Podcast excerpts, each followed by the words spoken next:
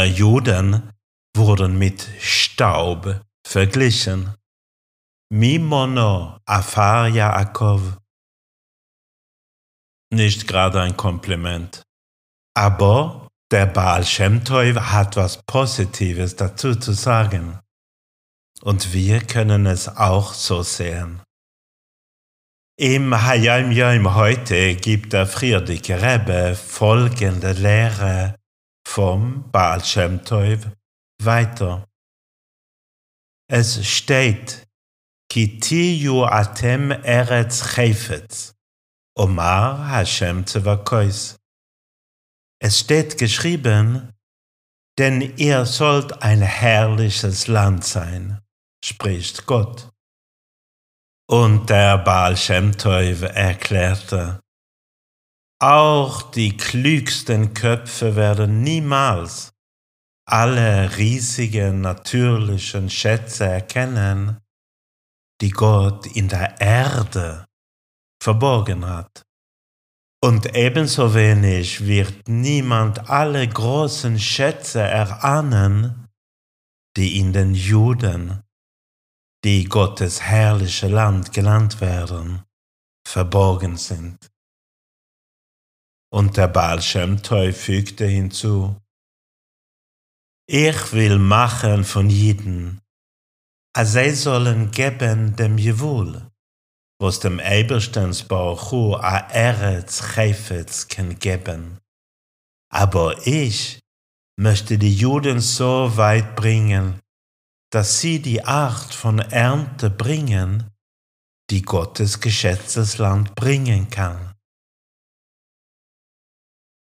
Was sagt der Baal Shem Tov hier?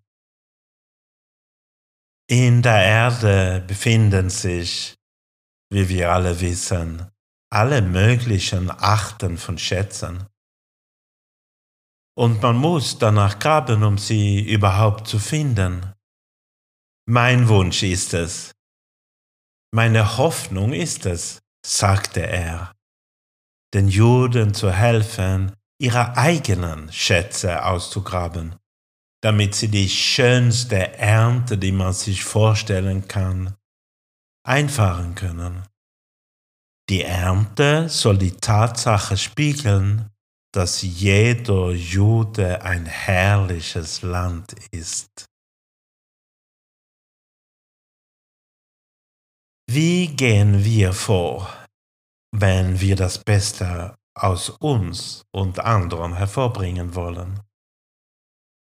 Ja, es gibt die, die sagen, dass man sich auf die weniger guten Eigenschaften einer Person konzentrieren soll und sie korrigieren. Vielleicht ist das ein gangbarer Weg. Aber womit hat man dann seine Zeit verbracht? Mit Gedanken und Überlegungen über negative Sachen vielleicht nicht gerade so aufbauend. Und andere sagen, und Chassidus legt den Schwerpunkt darauf, dass wir uns auf das Göttliche im Menschen konzentrieren sollen. Wir sind im Ebenbild Gottes erschaffen und unsere Neshama, unsere Seele, ist wirklich Mamash ein Teil von Gott. So, wenn es uns gelingt, das Gute in uns relevant zu machen, das heißt spürbar zu machen, ja dann, dann fällt das Negative von sich selbst weg.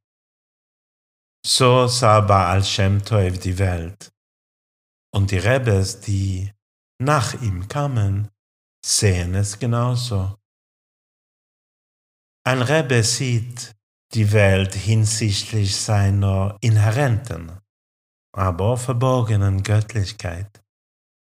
Ein Rebbe sieht Göttlichkeit in jeder Person und in jedem Wesen und nutzt all die ihm zur Verfügung stehenden Mittel, damit diese latente Göttlichkeit an die Oberfläche und ans Licht dringen kann.